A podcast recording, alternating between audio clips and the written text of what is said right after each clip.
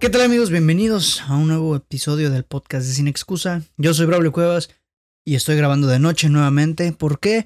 Porque mm, ocurrió una serie de cosas ahí medio extrañas que eh, modificaron toda mi agenda y todo lo que tenía planeado para grabar este fin de semana.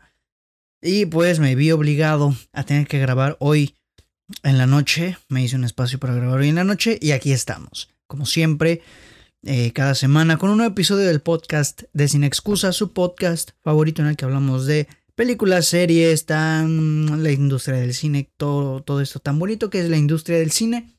Y pues yo estoy aquí eh, para platicar con ustedes acerca, como ya vieron en el título, de The Eternals. Vamos a platicar mi opinión de esta nueva película, la nueva película del universo cinematográfico de Marvel, The Eternals, Los Eternos.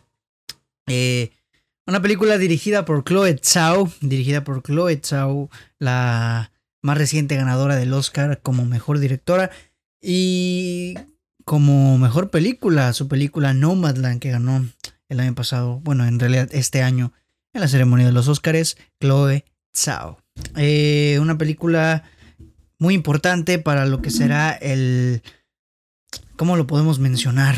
El, lo que va a venir en el universo cinematográfico de Marvel. En la fase 5 prácticamente, ¿no? En la fase 5 del universo cinematográfico de Marvel va a sentar las bases para lo que va a ser la fase 5 del universo. Y por eso es que esta película resulta ser tan importante, porque nos va a sentar las bases y nos va a decir o nos va a introducir los nuevos personajes, el nuevo, la nueva estructura del universo post Vengadores eh, y todo y cómo va a funcionar esta cosa con los superhéroes de Marvel durante el em, durante la fase 5 de Marvel, ¿no? Entonces, esta es una película bien interesante que siempre me llamó la atención desde que se anunció, porque son personajes nuevos, estamos viendo personajes nuevos, estamos viendo personajes Em, vaya, que no conocemos eh, y sobre todo que van a resultar importantes, ¿no? Sobre todo por la premisa de la película. Eh, esta película tiene un repartazo, de entrada vamos a mencionar eso, tiene un repartazo. Eh, o bueno, no tal, tal vez no un repartazo, pero sí tiene ciertos nombres importantes, como Angelina Jolie, que sale en una película de Marvel por fin. Angelina Jolie, tenemos a Salma Hayek, la, la representante mexicana de, Hollywood y pues algunos otros nombres por ahí, pero principalmente esos y el, director evidentemente, o la directora en este caso, Chloe Zhao. Eh, ¿Qué más podemos agregar antes de empezar a platicar? Bueno, la sinopsis, mm, no, tal vez no una sinopsis, sino una premisa de los Eternals, que son estos seres celestiales creados por los, digo, estos seres eternos creados por los celestiales para proteger a la humanidad de unas criaturas llamadas los invasores, algo así se llaman.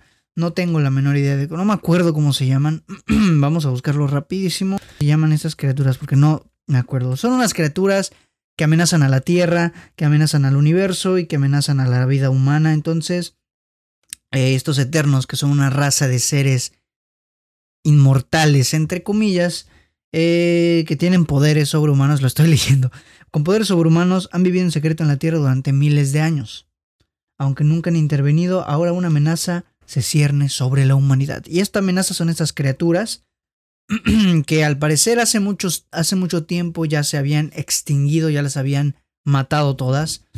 Pero resulta, mano, que crees que no. No las mataron a todas, o más bien revivieron como el ave fénix con mucha más fuerza que, que, que antes. Y ahora los Eternals van a tener que volver a reunirse para acabar con esta con esta humanidad. Había con esta humanidad, con esta amenaza para la humanidad. Había muchas dudas sobre cómo iba a funcionar la dinámica con los Eternals o la justificación con los Eternals, ¿no? Porque se decía, bueno, si ellos pueden o si ellos han estado entre los humanos durante todo este tiempo, ¿por qué nunca intervinieron en los conflictos de Thanos? ¿Por qué no intervinieron en el conflicto de Ultron? ¿Por qué no han interferido en lo que ya hemos visto de el del universo cinematográfico, todo lo que ya hemos visto antes, ¿no?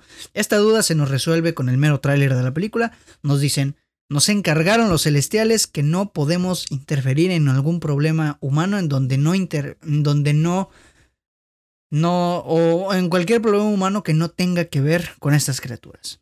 Nos pidieron de favor, ¿sabes qué, brothers? Cuando los humanos se peleen entre ellos, déjalos, es su pedo.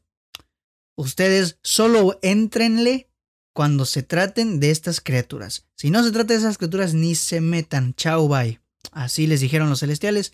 Y pues los eternos dijeron, órale va, está bien. Entonces por eso no interfirieron en el conflicto de Thanos, en el conflicto de... de, de ¿Cómo decirlo? De Ultron, de, Loki en Avengers 1, ninguno de los demás conflictos, ¿no? Eh, ¿Qué me parece interesante? Eh, había otras dudas de ahí, ¿por qué ninguno de ellos desvaneció con el blip? Porque no son humanos, simple y sencillamente porque no son seres vivos que habitan en, en... Bueno, en realidad desaparecieron los seres vivos del universo, pero pues ellos, vamos a decir, no son seres vivos, son seres supremos, son eternos, ¿no? En ese sentido, y yo creo que por eso más que nada. Ahora, esta película resulta ser muy polémica. ¿Por qué? Porque la crítica la destruyó. Eh, las últimas semanas han habido ya varias, mm, ¿cómo decirlo? Varias, una polémica importante, porque la crítica está destruyendo la película. La crítica está hablando pestes de esta película, diciendo que es la peor de Marvel, que es tal, que tal, tiene el peor promedio de una película de Marvel en Rotten Tomatoes, que saben que es un medio de los más populares de ranking de películas. Eh, me hace un poco ruido la luz de este lado. Vamos a ver, ahí no, me, no se ve la luz. Ahí sí, pero se ve muy blanca, ¿no? Entonces vamos a ponerla así. Yo creo que mejor así. Está igual que antes, pero vamos a dejarla así. Y bueno, se creó esta polémica importante sobre que la película es mala, que no, no, no, que es de las peores de Marvel, ¿no? Eh, luego se estrena para la gente, para la banda eh, Mortal. Y la banda Mortal dice, no, pues la verdad es que no está tan mal. La verdad es que no está tan mala como le están pintando las críticas. Creo que puede jalar, ¿no? Eso decía la gente. Y yo, ya, siendo sinceros, ya empezaba a hartarme, ya empezaba a decir, no, ¿sabes qué? Me estoy desanimando un poco porque unos dicen que está buena, unos dicen que está mala. Mi hype, o no, mi hype, sino mis ganas eh, están desvaneciendo un poquito. Pero al final eh, dije, bueno, es una película que, que tengo que ver, que quiero ver. Eh, mis ganas disminuyeron un poquito, pero no lo suficientes como para decirme, sabes que no la veas, ¿no? Entonces dije, mm, bueno, vamos a verla. Para eso estamos, ¿no? Es Marvel, ¿no? Que digo, la última, rompí mi racha con Shang-Chi de ir a ver todas las de Marvel al cine. Shang-Chi ni siquiera la he visto. Eh, entonces no la fui a ver al cine. la voy a ver ahora que salió en Disney Plus, pero no la vi en el cine tomo un trago a mi café porque en el episodio de Halloween me estaba durmiendo. Creo que se nota en el video, me estaba yo durmiendo. Y entonces aquí tengo un café para mantenerme despierto. Eh, porque es de tarde. Es un poco tarde, sí, es un poquito tarde, pero no pasa nada. Eh, y bueno, entonces fui a ver esta película. Yo desde que se anunció ya le tenía ganas, pero como les digo, fue desvaneciendo, fueron desvaneciendo mis ganas de verla, ¿no? Eh, voy a subir un poco mi silla porque me veo un poquito chaparro. Creo que ahí está bien. Bajemos un poquito. Ahí. Ahí está. Y bueno, entonces eh, fui a ver esta película justo el mismo día en que estoy grabando esto. Fui a ver esta película y vengo aquí a decirles qué me pareció. Me gustó Eternals. No me gustó Eternals. Si es la basura que tanto dicen que es. No es la basura que tanto dicen que es. Vamos a ver qué onda, ¿no? Y bueno, de entrada quiero anunciar que van a haber spoilers supongo. Yo no me voy a medir a la hora de hablar. Si no sale ningún spoiler, qué bueno. Si sí, discúlpenme ni modo, pero les aviso que posiblemente haya spoilers. Porque, pues no me quiero limitar a la hora de dar mi opinión. Aparte, ya de por sí vengo atrasado. La película se estrenó hace unas semanas. Yo de por sí vengo atrasado. So, no creo que haya ningún tipo de problema en ese sentido, ¿no? Y bien, ¿qué va? ¿Qué toca? Eh, hablar ahora sí de mi opinión de los Eternos. ¿Y qué pasa con los Eternos? ¿Es tan mala como dicen que es? ¿Es de las peores de Marvel? Es que, bueno, respondiendo a la primera pregunta, ¿es tan mala como todo el mundo y la crítica está diciendo que es? Yo creo que no. No me pareció el adefesio y la horripilante película de la que todo el mundo está hablando. sinceramente, no me pareció. Pero tampoco me pareció una buena película, ¿sabes? La película, a mi parecer, no es buena, pero la disfruté, ¿sí? No es una buena película, porque tiene varias cosas que a mí no me gustaron y por las que yo no considero que es una buena película. Tiene varios... Para mí son errores, no sé para las demás personas, pero para mí son ciertos errores o ciertas situaciones que no, no provocaron que fuera una película buena para mí. Sin embargo, la disfruté. Entonces, estás torombolo, ¿cómo que la disfrutaste, pero no es buena? Pues sí. No, a mi parecer no es una buena película, pero hay ciertos momentos donde disfrutas, ¿no? Y es que eso es lo que me pasa con esta película. Siento que es una película de momentos. Por momentos está muy chida, por momentos está muy mala.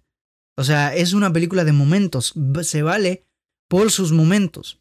Eh, ¿Y cuál es el principal culpable de esto? Yo creo que la edición. La edición tiene un grave problema. Y es que no sabe, no encuentra la manera de encontrar un, un ritmo uniforme. La película es, no es uniforme. Es muy inconstante en el sentido de que el ritmo está así. Así va el ritmo. Como montaña rusa. Fum, fum, fum. Así le pasa el ritmo, ¿no? Y la culpa es de la edición, porque la edición no, no, no logró mantener o establecer un, una uniformidad, una línea uniforme en el ritmo de la película, que vaya así, que vaya así, que vaya así. No, no lo logró. ¿Por qué no lo logró? Porque hay escenas que están mucho más alargadas de lo que a mi parecer deberían. Cortarle 5 segundos a una escena puede significar un cambio radical. Y hay escenas en las que hay cortes innecesarios, por ejemplo, charlas, ¿no? Pum, un corte innecesario que a lo mejor es una charla tranquila, pero te hacen cortes innecesarios de las reacciones de los que están hablando, que convierten esa charla tranquila en algo muy, muy, muy ajetreado, muy movido, porque los cortes rápidos eso es lo que provocan, que, que, que la escena se sienta muy, muy rápida, ¿no? Muy movida. Y entonces desentona con el tono de, de la escena, desentona con el tono, valga la redundancia, desentona con el tinte, vamos a decir, de la, del, del fondo de la escena, ¿no? Eh, en ese sentido, me parece que ese es uno de los más grandes desaciertos de la película, o de las cosas que a mí no me gustaron, ¿no? Recuerden que esta es mi opinión, no es una crítica, bueno, en realidad sí es una crítica porque yo estoy criticando, pero es mi crítica, es mi opinión, ¿ok? Eh, pasa eso y, y se nota mucho esta disconformidad, ¿no? Esta, ¿de qué estoy diciendo? Esta desuniformidad, esta, eh, vamos a decir, inconsistencia en el ritmo, ¿no? Que es el principal problema, a mi parecer. ¿Cuál es el siguiente problema? Eh, no por sacar todos los problemas, pero sí hay algunos. Es una película que, si bien es distinta, que de eso hablaremos en, en unos instantes. Si bien es distinta en fondo, o más bien en forma, en fondo no. En fondo es algo que hemos visto mil y un veces. Y no lo digo porque queramos o porque a fuerzas tengamos que innovar, ¿no? Porque la película a fuerzas tenga que innovar. No. Me refiero en el sentido de que son historias que ya sabemos cómo son, cómo funcionan, que no arriesgan y en ese sentido que se vuelven predecibles, que sabemos cómo van a terminar, sabemos cómo se van a desarrollar, perdón, y sabemos cómo van a terminar. Y eso le pasa a Eternals en varias de las partes, ¿no? Les digo, hay partes en las que el ritmo, como es inconstante, se vuelve aburrida. Yo estuve así, cabeceando un poquito, muy poquito, en unas partes. No me llegué a dormir por completo. Me le agarré a mi coca tragazo y un lineazo. No, es cierto, de eso no. Eh, un tragazo de coca. Y vámonos para arriba. Eh, ya me levanté y todo cool, ¿no? Pero sí llega un momento en el que esta falta de constancia o de uniformidad en el ritmo vuelven a la película tediosa y que se sienta más larga de lo que debería ser.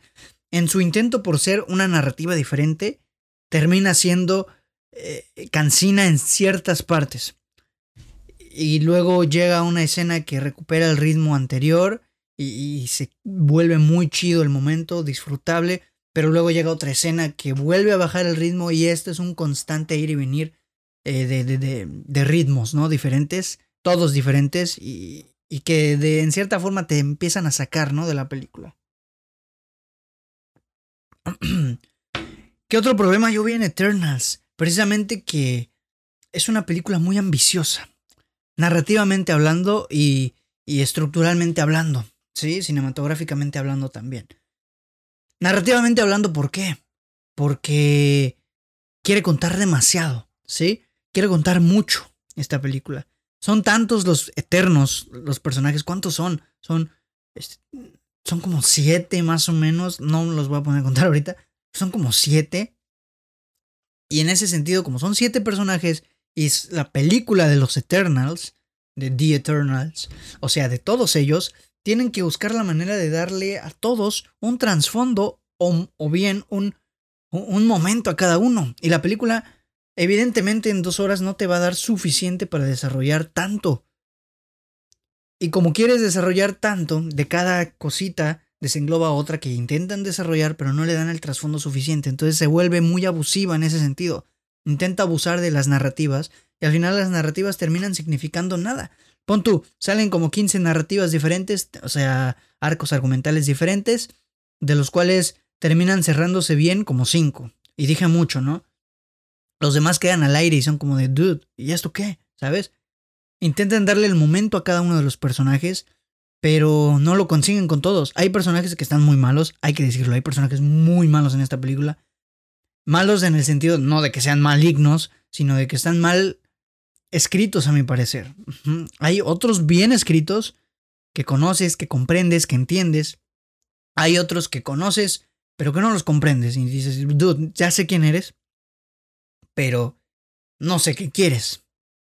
No sé de dónde vienes, no sé qué, qué, no sé qué te motiva, ¿no? Curiosamente, el personaje principal, que es el personaje de. Les digo el nombre, el nombre está muy bonito, pero no me acuerdo. Solo me acuerdo que yo dije, ah, mira, está muy bonito el nombre. Son nombres bien raros, pero bien bonitos los de los personajes. Por Hay uno que se llama Fastos, eh, Angelina Jolie, que por cierto se ve preciosa en esta película, que se llama Tena, eh, Salma, que se llama Ajax, hay otro que se llama Ara no, Arrakis es de Dune. Eh, no me acuerdo cómo se llama, vamos a buscarlo rápidamente. Eternals, movie. Aquí lo tenemos, pipipim, pipipim, vámonos, vámonos, vámonos, vámonos, vámonos por aquí, por aquí, por acá. Personaje, reparto, repartazo. Tenemos el personaje principal de Cersei, así se llama, está bien bonito ese nombre. Tenemos a Icaris, que es el personaje de Richard Madden, Cersei, que es Germa Gemma Chan, ese es el personaje principal, entre comillas, ¿no? Porque toma cierto protagonismo. Druid, tenemos a... No puedo creer que le hayan puesto el olvidado a uno. Bueno, eh, la que nos importa ahora es Cersei. Cersei es el personaje eh, que desde un principio nos presentan y que después va tomando un cierto rumbo a convertirse en el protagonista de la película. ¿Y qué pasa? Que no la siento, no la sentí más bien como el protagonista de la película. Entendí por qué, más bien entendí que fue, entendí que se va a convertir en el protagonista de la película, de la historia, pero no entendí por qué, ¿sabes? No entendí por qué a ella. Entiendo que es ella, pero no entendí las razones. ¿Por qué? Porque no hay ningún momento en el que nos expliquen, no, es que tú eres fuerte por esto, tú mereces ser la protagonista por esto. No, simplemente te dicen, bueno, tú ahora, a ti te eligieron, tú vas a ser la protagonista. Venga, rífate, haz tu chamba. Y no lo entiendes, ¿sabes? No lo entiendes. Es como de, dude, dime por qué, explícame razones sustan sustanciales, tangibles del por qué ella. ¿Por qué no otro? Son siete cabrones. ¿Por qué ella? ¿Sí? Eh, y, eso sucede, ¿no? Con estos personajes. Y así hay varios. Hay unos que son muy buenos. A mi parecer, el mejor personaje que ni siquiera es un eterna, un eterno, ¿sabes? Ni siquiera es uno de los Eternals. Y es este el asistente de uno de los Eternals, ¿no? Eh, y eso habla mucho de la calidad de los personajes que hay. Que hay buenos. O sea, no quiere decir que no haya buenos. Pero hay unos muy malos. Son más.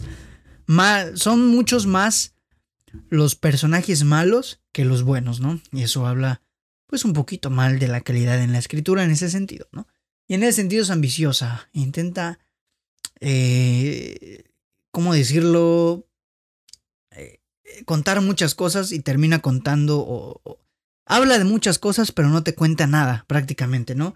Y, y es un problema pues de escritura bastante grave. Ya se está enfriando mi café. Eh, ¿Qué más podemos hablar de esta película? Lo bueno, vamos a decir lo bueno, ¿qué me gustó y por qué yo pienso que no es una tan mala, pésima película? Repito, a mi parecer no es buena, pero pésima, horrible, espantosa, no lo es. Lo puse en Twitter, a mi parecer es la mejor de las peores. No es por ser malo onda, pero pues esa es mi opinión. Y eh, me da mucha curiosidad, o más bien me parece muy interesante que se toman, dije que habían tomado riesgos tanto en narrativa como en estructura cinematográfica. Y es que se nota mucho el trabajo que hizo Chloe Zhao al momento de intentar que la película no se vea tan plástica, ¿ya? Intentar que la película no sea tan estandarizada como lo que conocemos de Marvel, ¿sabes? En esta película ya vemos sitios que se sienten reales, sitios, eh, escenarios que se sienten reales en el sentido de que se sienten naturales. Porque se grabaron muchas de las escenas en espacios naturales, cosa que en Marvel casi no pasa. Hasta un güey, Kevin Feige, creo que fue el mismo Kevin Feige, dijo, no, me asombró que se puedan grabar películas así. Como de, güey, no mames. ¿Sabes? Pero se nota mucho el trabajo que, le, hizo Chloe Zhao en este sentido. Yo en el tráiler, el tráiler no me había gustado porque yo no veía nada de Chloe Zhao, ¿sabes? Yo no veía absolutamente nada de ella, de su estilo narrativo visual, nada, nada. En la película sí, se nota que ella es la directora, ¿sabes? Se nota que ella está detrás de la dirección, cosa que se agradece porque Marvel suele agarrar a sus directores de prestanombres. Eh, pero aquí sí se nota que hay mano de Chloe Zhao, ¿ok? Y eso es bueno, porque intentan arriesgar en ese sentido y lo logran bien. Es una fotografía eh, un poquito ordinaria, nada extravagante, pero para ser Marvel es un giro completamente nuevo que funciona y funciona bien, sobre todo por la por por lo que es la película, ¿no? Una película de, de The Eternals, que son seres, vamos a decir, supremos. Y, y la foto sí denota esta supremacía, esta eh, campos enormes que denotan la, inmensidad. Eh, me cansaron un poquito los atardeceres que son muy de Chloe Zhao. Pero pues ah, eh, son estéticamente bonitos, pero narrativamente no cuentan tanto, ¿no? hay planos muy bonitos, hay planos muy bien hechos. Y la fotografía en ese sentido me parece que está ok, ni muy bien, ni muy muy, ni tan tan. Y en ese sentido arriesga de manera visual con la foto, ¿no? Con la música no puedo decir mucho porque me pareció el soundtrack, más bien la banda sonora, me pareció un poquito irrelevante. O sea, no es una banda sonora que me voy a recordar, ¿sabes? Como la mayoría de las bandas sonoras de Marvel. La única que me acuerdo es la de Spider-Man y la de The Avengers. Y ya. Mm, de esas, ninguna otra película me, acuerdo de su banda sonora. Eh, y esta no es la excepción. No me voy a no me voy a acordar de la banda sonora, ¿no? Eh, en cuanto a estilo visual, pues ya les comenté qué es esto, ¿no? En cuanto a estilo narrativo, hay ciertas cosas que me parecieron bien interesantes, eh, que son los tipos, los roles que cumple cada uno de los Eternals, ¿no? Y, el rol que cumplen estos seres, los Eternals, en el desarrollo de la, de la humanidad. Es bien interesante cómo van construyendo la película eh, a base de épocas históricas y cómo te das cuenta de que estos Eternals han influido en el desarrollo de la sociedad. Hay un personaje que es Fastos, que después hablaremos algo bien importante de ese personaje. Fastos, que es uno, vamos a decir, el poder de Fastos, todos los Eternals tienen un poder específico, el poder de Fastos es como inventar, algo así, como, como inventar cosas. En ese sentido, Fastos es como la excusa o el argumento de la evolución científica y tecnológica en el ser humano. Fastos es quien le ayuda a la gente, a la humanidad a decir, mira, esta es un arma que vas a usar para esto, te la dejo. Y la humanidad dice, oh, sí, vamos a empezar a usarla, ¿no? Entonces este arco argumental me pareció muy bueno en el sentido de que él era quien ayudaba o quien aportaba la ciencia y la tecnología a la humanidad para que creciera, ¿no? Eh, y, hay, otra, hay otra escena, aquí sí viene un spoiler, que es sobre Hiroshima, la escena de Hiroshima, que nos dan a entender que Fastos fue quien dio la idea, o más bien quien creó la bomba atómica. Por lo tanto, esta bomba atómica destruye toda Hiroshima y se ve a Fastos lamentándose porque dijo, ¿sabes qué? La cagué, yo la regué, no debía ayudar a la humanidad porque la humanidad es un monstruo, ¿no? Este tema se habla mucho en la película. ¿Por qué? Porque reparten, en, mucho, en mucha parte de la película se habla de por qué hay que ayudar, por qué no hay que interferir en los problemas de los humanos. Y ahí está este dilema de los debemos ayudar o no los debemos ayudar. Entonces Fastos, eh, decepcionado, desilusionado y, culpable, sintiéndose culpable, dice, no debía ayudar a estos monstruos, no debía ayudar a la humanidad. Porque construyó él la bomba atómica que destruyó.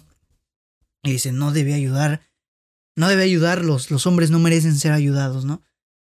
Y es una, es una premisa bien interesante, bien fuerte también en cierto punto, que desafortunadamente no se explora tan bien, pero que resulta y está ahí bien interesante, ¿no? Me pareció muy interesante cómo conectan la evolución del ser humano con esto, ¿no? Hay varias escenas, eh, hay una en Tenochtitlan, en donde nos damos cuenta de que ellos bien pudieron haber interferido en el conflicto entre Tenochtitlan y los aztecas o mexicas, ¿no? Y los españoles, ¿no? Y ellos tienen, pueden interferir, pueden eh, detener todo, pero una de ellas le detiene al tipo y le dice, ¿sabes qué? No hagas nada, no podemos interferir. Ellos tienen que arreglar sus cosas, ellos, no podemos interferir. Entonces es bien interesante esta relación o correlación que hay entre el desarrollo de la humanidad y los Eternals, ¿no? Porque hasta cierto punto son ellos los que ayudan a la humanidad a, crecer. Eh, hay un, como una cita, una parte de la película en donde mencionan, no, pues la guerra es precisamente, estos conflictos son los que provocan que haya una evolución. Eh, las enfermedades son las que provocan que haya una evolución eh, científica, tecnológica, ¿no? Y, es bien interesante, ¿no? Bien interesante. Hay varias temáticas bien interesantes que desafortunadamente no se exploran tan bien. Hay unas que sí se exploran un poquito mejor que otras, ¿no? Pero en ese sentido me, me, pareció bien interesante y son cositas que me llamaron la atención de la película y que propiciaron que no me, se me hicieran tan pesada porque hubo un momento en que sí se me estaba haciendo un poquito pesada, ¿no? Eh, iba a decir que de Fastos había que hablar algo muy importante. Y no lo quería mencionar porque es algo irrelevante. No irrelevante en el sentido de que no importe, sino irrelevante en el sentido de que es algo que ya deberíamos eh, dejar de, mm, de idealizar, ¿sabes? Y es que ha habido una larga, no polémica, sino temática sobre la mesa de que Fastos, para el que no lo sabe, es el primer personaje gay, eh, abiertamente gay, del universo cinematográfico de Marvel. De Disney, al parecer, no.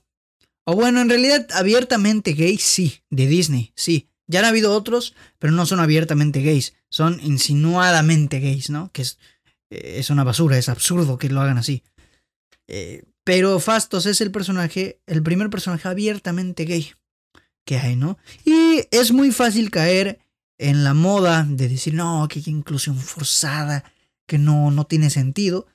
Pero no, en esta película curiosamente no tratan a Fastos como alguien súper incluido, súper especial por el hecho de ser gay. Lo tratan como una persona normal.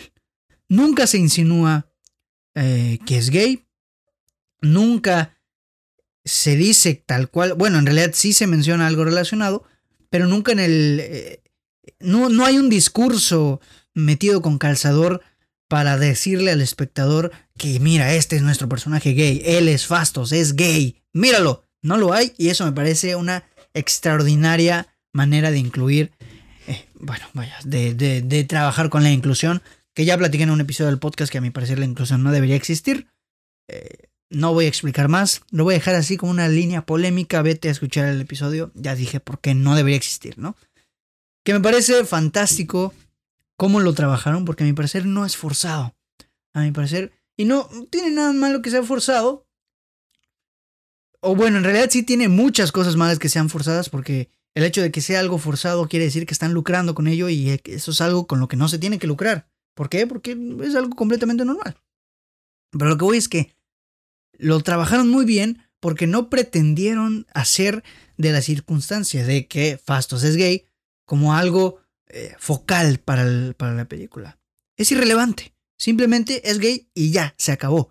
Hay una parte en donde sí dice, este, yo, pues la verdad, porque tienen que recolectar y eh, tienen que ir por a buscar a todos para, para reclutarlos nuevamente y volver a pelear.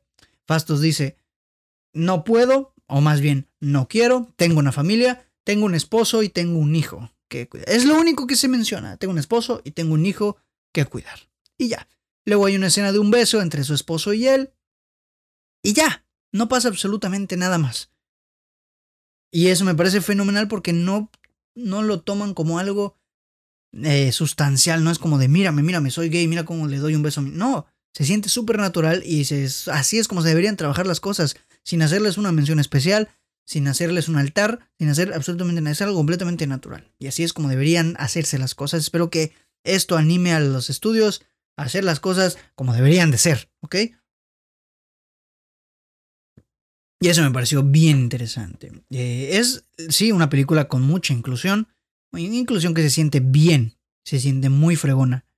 Hay una sorda, está él, hay asiáticos, hay latinos, está Salma, ¿no? Que también... Eso no quería tocarlo en el tema, pero ya salió aquí. El video de Salma, ¿no? De, no, es que yo estoy muy feliz, ¿no? Que entiendo, sí, está feliz. Pero me parece algo bien novelesco y que la gente se lo tomó como, ay, sí, Salma, heroína. Y pues me pareció súper irrelevante, ¿sabes? Es como de, dude, ha salido en miles. Eso, para que veas, sí me parece lucrativo. Salma ha salido en miles de películas en Hollywood y nunca jamás se había dicho, no, no, es que es, es, es la heroína de México porque ya salió en Hollywood. Me parece de lo más, de lo más, vaya, absurdo, irrelevante una técnica sucia de, de marketeo, ¿sabes? Pero, pero bueno, así son las cosas, ¿no? Y no tengo mucho más que decir de Eternals, más que me parece es una película no buena, pero no tan terrible. Una película que resulta, eh, vamos a decir, abrasiva en, en cierto aspecto eh, abusiva en, otros aspectos, propositiva en algunos cuantos, que está muy bien, ¿no? Tiene sus cosas buenas, tiene sus cosas malas. Eh, son, desafortunadamente, a mi parecer, son más las cosas malas que las cosas buenas. Pero tampoco venimos aquí a destruir, ¿sabes? Venimos a hablar objetiva, bueno, eh, hablar bien de lo bueno y de lo malo que yo considero que hay en Eternals, ¿no? bueno, otra cosa, la escena post créditos, por cierto, que aquí sí voy a decirlo, la escena post créditos causó mucho furor, causó mucha, mucho ruido. Eh, decían, no, la escena post créditos de, de, esta película es fantástica, es fenomenal. La gente empezó a decir, no, que esta película es famosa por su escena post créditos nada más. Vi la escena post créditos y déjenme decirles que es de las peores escenas post créditos que han habido en, eh, en Marvel. Y lo digo completamente en serio y totalmente alejado de pretensiones. Es la peor escena post créditos que he visto en Marvel. El único hype es que sale Harry Styles y ya. Pero no tiene nada de sentido. Están los personajes, algunos Eternals, dicen, no, que no sé qué están platicando. De repente llega un duendecillo borracho, literalmente. Y dice, ay, les vengo a presentar a este güey. Y sale Harry Styles. Es como que la escena fue para... Vean, Harry Styles ya se unió al universo de Marvel. Y ya. No tiene sentido por qué llega Harry Styles ahí meten unos diálogos ahí bien al calzador. Se me pareció muy mala la escena post créditos. Pero pues esa fue la escena post créditos. So, a mi parecer es mala. Esa para que veas sí me parece malísima. A la gente le gustó, pero yo completamente seguro de que les gustó porque sale Harry Styles y ya. No hace nada más, ¿sabes? Y pues bueno. Eh, la película deja una puerta abierta porque evidentemente va a haber muchísimo más de The Eternals. Pero eso es lo que pasa con esta película. Así que bueno amigos, eh, sin nada más que agregar, muchísimas gracias por escuchar el episodio de esta semana, que salió un poquito tarde, pero llegó. Y pues nada amigos, muchas gracias, los quiero mucho. Eh, si ya viste Eternals, ponme en los comentarios, no, pues sí, me gustó, está chida, no está chida, está más o menos. Tú escribe lo que quieras, dale like al video, suscríbete. Eh, si lo estás escuchando o viendo en YouTube, suscríbete, activa la campanita para que no se te pase ninguno de los nuevos episodios del podcast. Sigue Facebook, síguenos en Instagram. Eh, sigue el podcast en Spotify, Apple Podcast, Google Podcast, Anchor, YouTube, Amazon Music. Todas estas son nuestras, mis redes, mis, mías, son mías nada más. Mis redes de, o más bien las redes de Sin Excusa. Así que amigos, sin nada más que agregar, me despido. Yo soy Braulio Cuevas y nos escuchamos la siguiente semana con un nuevo episodio de tu podcast favorito, el podcast de Sin Excusa. Bye.